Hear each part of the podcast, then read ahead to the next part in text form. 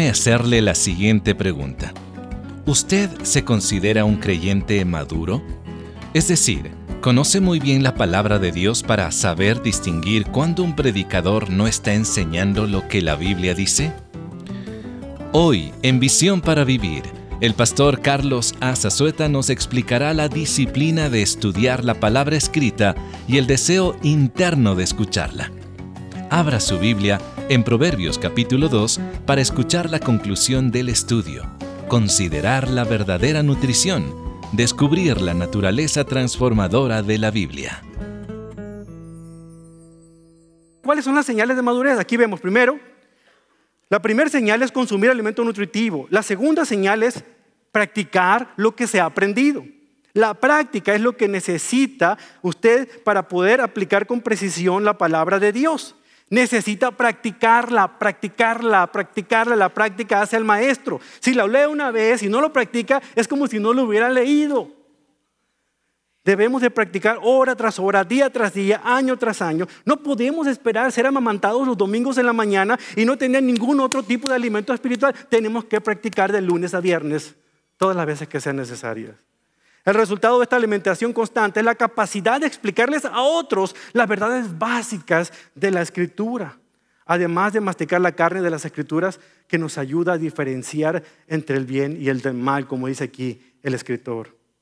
Finalmente, la última señal nos da un discernimiento agudo para poder distinguir entre la verdad y el error. Solo aquellos que han profundizado en las escrituras podrán escuchar a un predicador que han invitado a una iglesia y viene y les habla acerca del nuevo apostolado de hoy en día y todo lo demás. Y usted dirá, hmm, este señor no está en las escrituras, esto se lo sacó de la manga.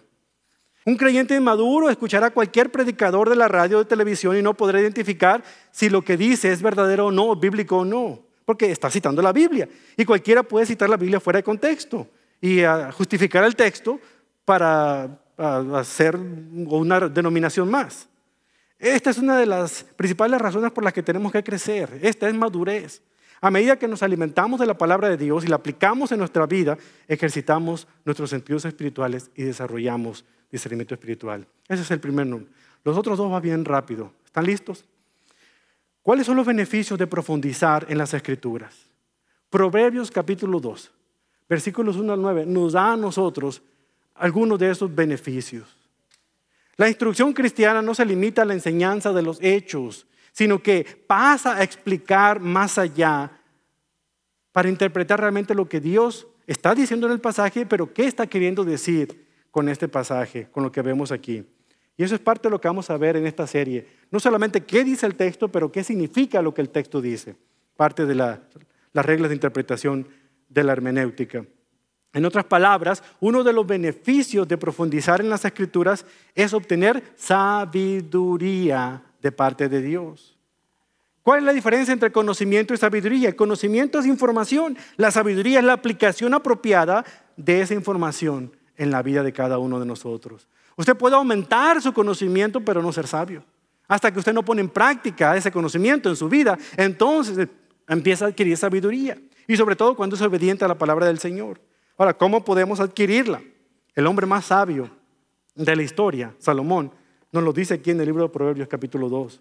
Nos habla de dos aspectos. Uno, nos dice que la sabiduría es un regalo de Dios y nos viene a nosotros como resultado de una búsqueda incesante.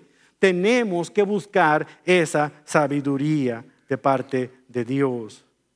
Salomón nos dice aquí en Proverbios 2, del 1 al 9, y podemos dividir este salmo rápidamente en tres partes. Primero, las condiciones. En segundo lugar, vamos a ver la recompensa. Y en tercer lugar, vamos a ver los beneficios de la sabiduría. Aquí en el versículo 1 encontramos las primeras condiciones para aquel que busca desesperadamente. La disciplina de estudiar la palabra escrita. Hijo mío, presta atención a lo que digo y atesora mis mandamientos. Los dichos, los mandamientos que aparecen aquí en este proverbio se refieren a la palabra de Dios. Y para manejarla correctamente en nuestro estudio de ella, debemos hacer dos cosas. Primero que nada, debemos tener una actitud correcta hacia la palabra de Dios. Es decir, nuestra actitud hacia la Biblia prácticamente nos determina todo lo que hacemos nosotros en la vida cristiana. O sea, nuestra actitud hacia la Biblia, la palabra de Dios, determina cómo estamos viviendo la vida cristiana. Si no la leemos, no pretendamos que nosotros somos muy buenos espirituales, porque hay una conexión directa entre crecer espiritualmente con alimentarse de la palabra. Segundo lugar, debemos saturar nuestra mente con la palabra de Dios. Hace algún tiempo Dios le dijo al profeta Oseas lo siguiente, mi pueblo está siendo destruido porque no me conoce. Otras versiones dicen porque le falta conocimiento. Los israelitas habían olvidado de guardar la ley en sus corazones y estaban muriendo de hambre espiritualmente hablando. Y podemos hacer lo mismo nosotros si no estamos saturando nuestra mente con la palabra de Dios. Por eso al menos necesitamos hacer cinco cosas. Tenemos que escuchar, leer, estudiar, memorizar y meditar la palabra del Señor. La siguiente se encuentra en el versículo 2. Es la disciplina del deseo interno de escucharla. Hay que querer escucharla. Hay que buscar, dice aquí el proverbista, afina tus oídos a la sabiduría y concéntrate en el entendimiento. ¿Qué debemos hacer para buscar sabiduría? con la motivación correcta? Bueno, primero debemos tener un oído atento. Yo estoy sorprendido de algunas madres que tienen sus bebés pequeños, incluyendo mi esposa, que tienen un oído tan agudo, tan afinado para escuchar cuando el bebé está llorando, aunque esté en medio de un cuarto lleno de bullicio. Ay, mi bebé está llorando. Y dicen, pero si nomás escucho a fulano hablar y amagando hablar. Pero tienen un agudo sentido del oído para escuchar el llanto de su bebé. Así debiéramos ser nosotros en cuanto a buscar de las reprensiones del Señor en su palabra, tener un oído agudo para escuchar lo que Dios nos está diciendo, porque Él nos quiere hablar a través de su palabra. En segundo lugar, debemos tener un corazón abierto, dispuesto para hacer los cambios que sean necesarios cuando el Señor nos diga a nosotros que tenemos que cambiar algo. La tercera disciplina que nos ayuda a nosotros a adquirir sabiduría es la disciplina de la oración prevaleciente. Una oración constante. Dice el versículo 3, clama por inteligencia y pide entendimiento. Ahí están las dos cosas. Clamar por inteligencia significa proclamemos nuestra necesidad de que necesitamos discernimiento. Debemos reconocer que lo necesitamos y debemos pedírselo a Dios en oración. Santiago nos lo dice muy bien en Santiago 4.2 cuando dice, ustedes no tienen lo que desean porque no lo piden. Pidámosle a Dios que nos dé discernimiento. Todos quisieran tener discernimiento, todos desean discernimiento, pero ¿cuántos realmente le están pidiendo a Dios que le dé discernimiento? Segundo lugar, pidamos entendimiento. La verdadera sabiduría no es algo que nos viene de nuestro interior, es algo que Dios nos da. Por eso también Santiago más adelante dice, si necesitan sabiduría, pídansela a nuestro generoso Dios y Él se les dará. No les reprenderá por pedirla. No crean que Dios se va a ofender para decir, Señor, dame sabiduría en tal problema, en tal situación, en tal decisión. Él quiere dársela, pero falta que la pidamos. La cuarta disciplina es la consistencia diaria. Y aquí viene el punto que refuerza el primero que les dije a ustedes. Debemos nosotros hacerlo diariamente, estudiar la Biblia diariamente. Dice el versículo 4, búscalos como si fuera plata, como si fueran tesoros escondidos. Imagínense que usted y yo somos mineros y Salomón nos está guiando al pozo de una mina y nos está diciendo, ok, aquí hay muchas piedras preciosas, lo único que tiene que hacer es cavar profundo. Ahí está el trabajo duro. No va a ser que nos caiga del cielo, alguien no lo va a hacer por nosotros. Nosotros tenemos que meternos a ese pozo y empezar a, picar piedra por aquí y por allá hasta descubrir esas joyas maravillosas de la palabra del Señor. Es lo que nos está queriendo decir aquí. ¿Cómo podemos hacerlo? Primero, buscamos la sabiduría con diligencia y segundo, continuamos esa búsqueda con paciencia. No desmayamos. Sigamos, sigamos, sigamos hasta que el Señor abra nuestro entendimiento de la palabra del Señor. La excavación de una mina para encontrar las piedras preciosas exige trabajo. Nadie aquí va a crecer espiritualmente únicamente conformándose con un sermoncito aquí y allá cada fin de semana. Entonces veamos cuáles son los resultados. Ya vimos por qué es importante. Ahora, cuáles son las condiciones que usted y yo tenemos que tener para profundizar en la escritura. Ahora, ¿cuál es el resultado? En el versículo 5 está. ¿Qué pasa si recibimos los dichos de Salomón, si pedimos a Dios discernimiento y si buscamos entendimiento como la plata? El versículo 5 dice, entonces comprenderás lo que significa temer al Señor y obtendrás conocimiento de Dios. ¿Se da cuenta? Ahí está el resultado, ahí está la recompensa. Finalmente, ¿qué promesas podemos tener? Versículos 6 al 9 nos dan las promesas. La minería siempre ha sido un esfuerzo arriesgado. Hay personas que invierten todo su dinero con artículos de, minería para excavar y tratar de encontrar algunas joyas preciosas, oro, plata. Salomón sugiere que no desmayemos, que sigamos hasta el final. Por eso en los versículos 6 al 9 dice, pues el Señor concede sabiduría, de su boca proviene el saber y el entendimiento. Al que es honrado, Él le concede el tesoro del sentido común. Él es un escudo para los que caminan con integridad. Él cuida la senda de los justos y protege a los que son fieles. Entonces comprenderás lo que es correcto, justo, imparcial y encontrarás el buen camino que debes seguir. ¿Cuáles son las promesas de excavar profundo para encontrar las verdades espirituales? Aquí están. Primero, desde adentro. Nuestros corazones estarán llenos de sabiduría, conocimiento y entendimiento. Versículos 6 al 7. Luego, desde afuera, Dios proporcionará protección. Versículos 7 al 8. Y luego, desde arriba, Dios nos guiará hacia objetivos exitosos. Habrá rectitud, justicia, equidad y el buen camino que nos va a dar satisfacción plena. El último punto, la importancia de estudiar la Biblia por nuestra propia cuenta. A lo largo de las escrituras encontramos palabras de exhortación acerca de descubrir la verdad de Dios por nuestra propia cuenta. Como les dije anteriormente, no está mal que ustedes escuchen a alguien enseñar la palabra de Dios. Es bueno, pero no es suficiente. Usted necesita meterse al estudio por su cuenta. ¿Por qué? Hay dos razones. La primera de ellas la encontramos en primera de Pedro, capítulo 3, versículo 3 al 15. Para dar una buena explicación, una explicación razonable e inteligente de la esperanza que tenemos nosotros en Cristo para dar una explicación razonable e inteligente de la esperanza que tenemos en Cristo.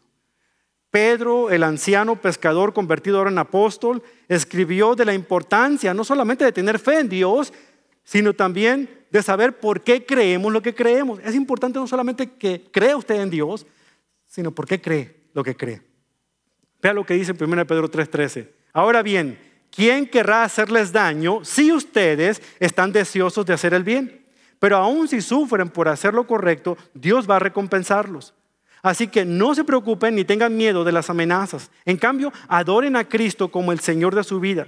Si alguien les pregunta acerca de la esperanza que tienen como creyentes, estén siempre preparados para dar explicación. La palabra explicación es clave, márquela en su Biblia. Los destinatarios de la carta de Pedro estaban sufriendo por hacer lo bueno. Estaban sufriendo por la causa de Cristo.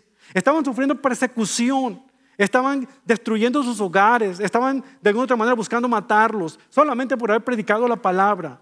Era injusticia lo que ellos estaban sufriendo. Pedro les escribió esta carta para alentarlos, para que no se intimidaran ni tuvieran temor por la creciente ola de persecución. Curiosamente, en medio de las palabras de aliento, Pedro les exhorta a estar preparados para presentar defensa. Y ahí está la palabra explicación.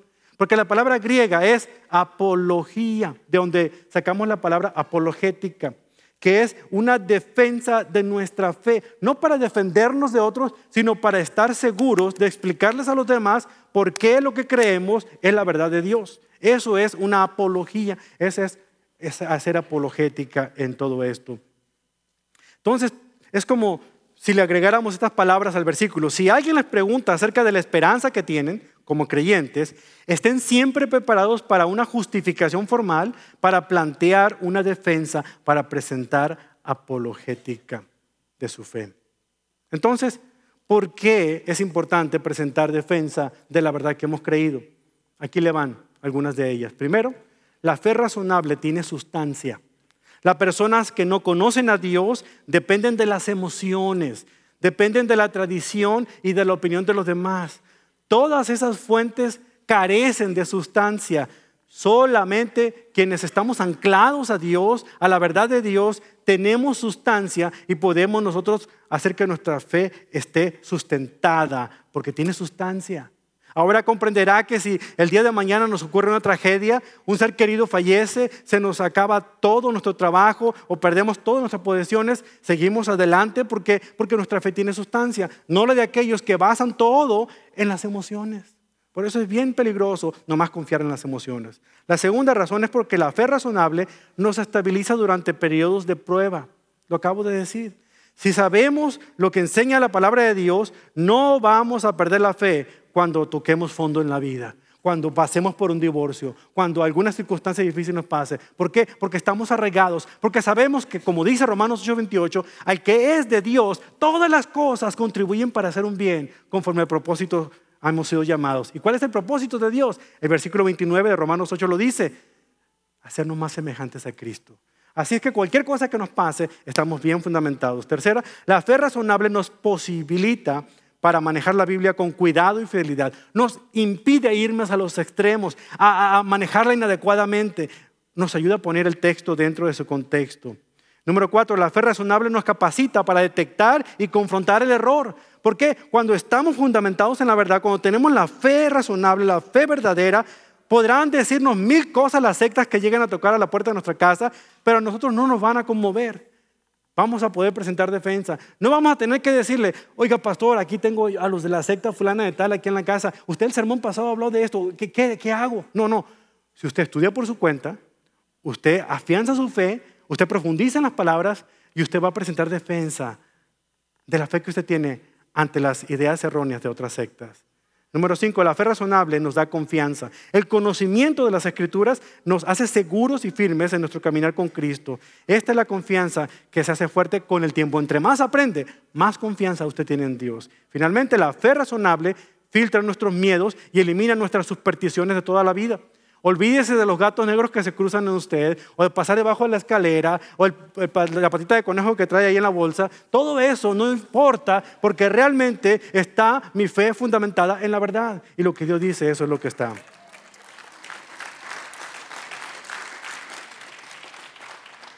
Termino con la segunda razón por la cual debemos estudiar la Biblia por nuestra cuenta. Mantenerse firmes en la fe durante los tiempos difíciles que vivimos mantenernos firmes en la fe durante los tiempos difíciles que vivimos. Pablo le dijo a Timoteo estas palabras en la primera carta a Timoteo capítulo 4, versículos 1 al 6. Ahora bien, el Espíritu Santo nos dice claramente que en los últimos tiempos, y son los que estamos ustedes y yo viviendo ahora, algunos se apartarán de la fe verdadera. La palabra griega es apostatarán, apostasía. Estas personas son hipócritas y mentirosas y tienen muerta la conciencia. Dirán que está mal casarse y que está mal comer determinados alimentos, pero Dios creó esos alimentos para que los coman con gratitud las personas fieles que conocen la verdad. Ya que todo lo que Dios creó es bueno, no deberíamos rechazar nada, sino recibirlo con gratitud. Así que eso de no comer carne en la cuaresma es idea humana, no está aquí en la escritura. Con el permiso de ustedes me echaré un buen cabrito asado. Pues sabemos que se hace aceptable por la palabra de Dios y la oración. Versículo 6. Timoteo, si tú les explicas estas cosas a los hermanos, serás un digno siervo de Cristo Jesús, bien alimentado con el mensaje de fe y la buena enseñanza que has seguido. Cuando las escrituras nos están diciendo aquí que el Espíritu nos dice claramente, es porque esto que estamos leyendo es verdad. ¿Por qué otro motivo Pablo utilizaría este término? El pasaje sigue diciendo, en los últimos días algunos se apartarán, apostatarán de la fe. Eran creyentes, pero ahora ya no son. Se van por el pretexto de que algún hermano, alguna hermana, pero realmente nunca confiaron, sino jamás se hubieran apartado de la fe. Porque nadie los podrá separar del amor de Dios. Cuando lleguen tiempos difíciles, algunos saldrán corriendo. Eso me hace recordar mucho lo que pasó en una ocasión en un pueblo allá en el sur de México cuando llegaron unos hombres con unas metralletas a una iglesia muy pequeña empilada allá en, la sierra. Entonces llegaron el domingo en la mañana, estaba el culto, ya había comenzado y el pastor iba a predicar. Y antes de predicar entraron esos hombres armados, se pusieron enfrente y sacaron acá sus metralletas y se pusieron enfrente de todos. La gente se quedó atemorizada diciendo, ¿qué está pasando? al que esté dispuesto a morir por su fe en este momento, que se ponga de pie para quebrarlo en este instante. Antes de que terminara de hablar, ¡pum! se quedó vacía. Quedaron como tres personas en, las bancas. Entonces, cuando eso pasó, voltea el hombre y le dice al predicador, ahora sí, pastor, pueden empezar, ya se fueron los hipócritas. Hay personas que cuando ven las cosas difíciles van a ser capaces de negar su fe. Yo no quiero estar en los zapatos de aquellos que creen que van a pasar el periodo de tribulación.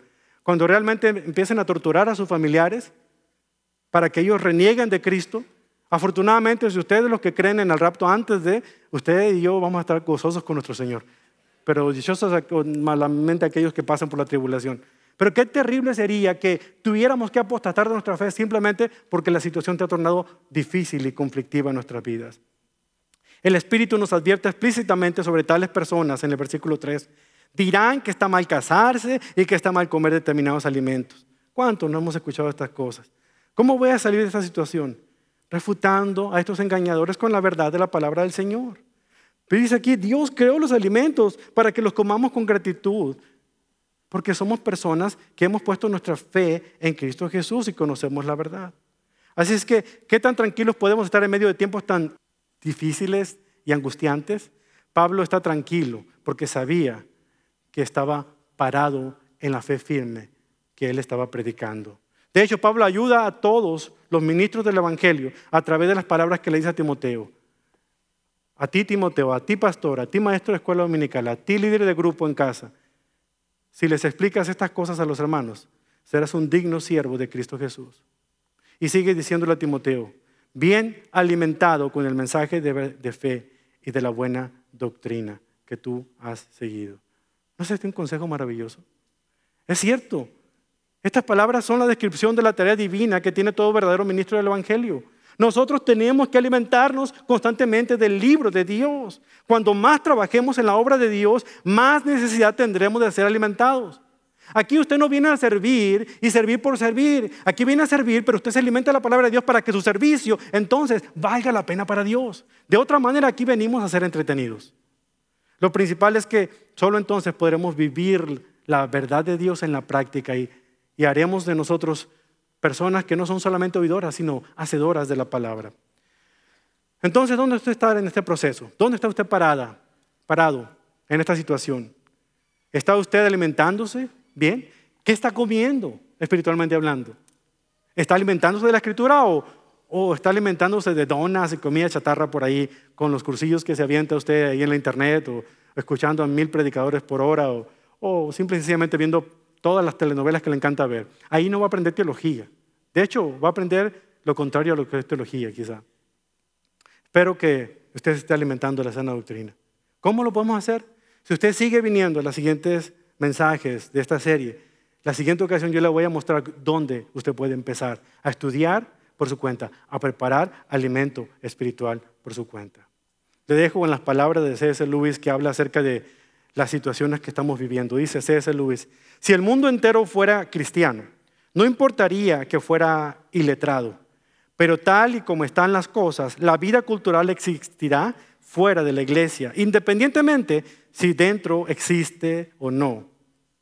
Ser ignorante, espiritualmente hablando, ahora o no ser capaz de hacer frente a los enemigos en su propio terreno, sería arrojar nuestras armas o traicionar a nuestros compañeros y letrados que no tienen ante Dios otra defensa salvo nuestros propios ataques intelectuales de los paganos. La buena filosofía debe existir, aunque no fuera más que por la mala filosofía que necesita ser respondida. El frío intelecto debe trabajar no solo en contra del frío intelecto del otro, sino contra los confusos misticismos de los paganos que niegan el intelecto por completo. Pero posiblemente lo que más necesitamos por encima de todo es un conocimiento íntimo del pasado, de lo que el Antiguo Testamento nos confirma en el Nuevo. Necesitamos alimentarnos de la palabra de Dios. La Biblia está llena de una cantidad increíble de nutrientes. ¿Los conoce usted? Le invito a conocerles. Aliméntese de, las Sagradas Escrituras.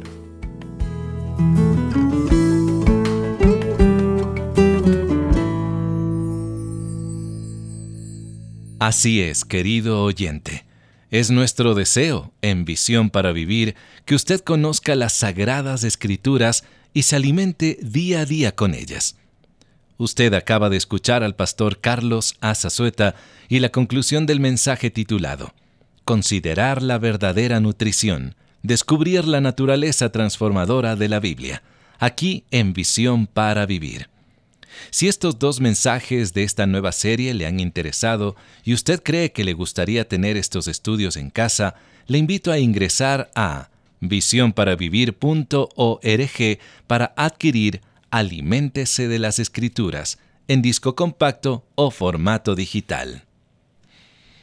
En un mundo de engaño, guerra, desastres, persecución, traición, maldad y malas noticias, los hijos de Dios deben ser veraces, fieles, bondadosos, tener calma y confianza y ser las buenas noticias. En su nuevo libro, El mundo del fin, el doctor David Jeremiah muestra un panorama especial en la Biblia en el cual las enseñanzas de Cristo y la inspiración del Espíritu Santo se unen en el capítulo conocido como el discurso del Monte de los Olivos, encontrado en Mateo 24. Visión para Vivir le desea obsequiar este libro en gratitud por su apoyo económico a nuestro ministerio el mismo que lo puede enviar a Visión para Vivir, P.O. Box 1817, Frisco, Texas 75034. O si desea hablar con una de nuestras representantes, por favor llámenos al 469 535 8433 y con mucho gusto le atenderemos y además le podremos ayudar a conseguir el libro El mundo del fin. Recuerde que siempre puede donar a cualquier hora del día usando la aplicación móvil del Ministerio o a través de nuestra página web, visionparavivir.org.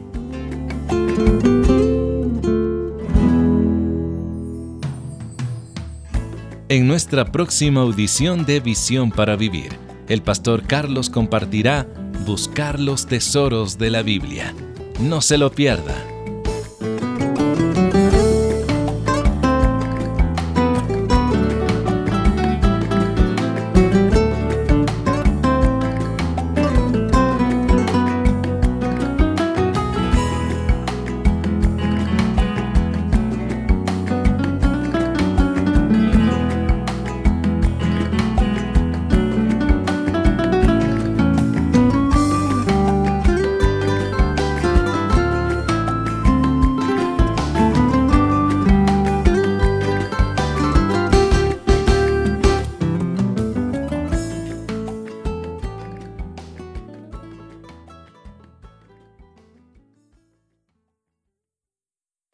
Este mensaje, Descubrir la naturaleza transformadora de la Biblia, es copyright 2018 y su grabación es copyright 2023 por Charles R. Swindoll.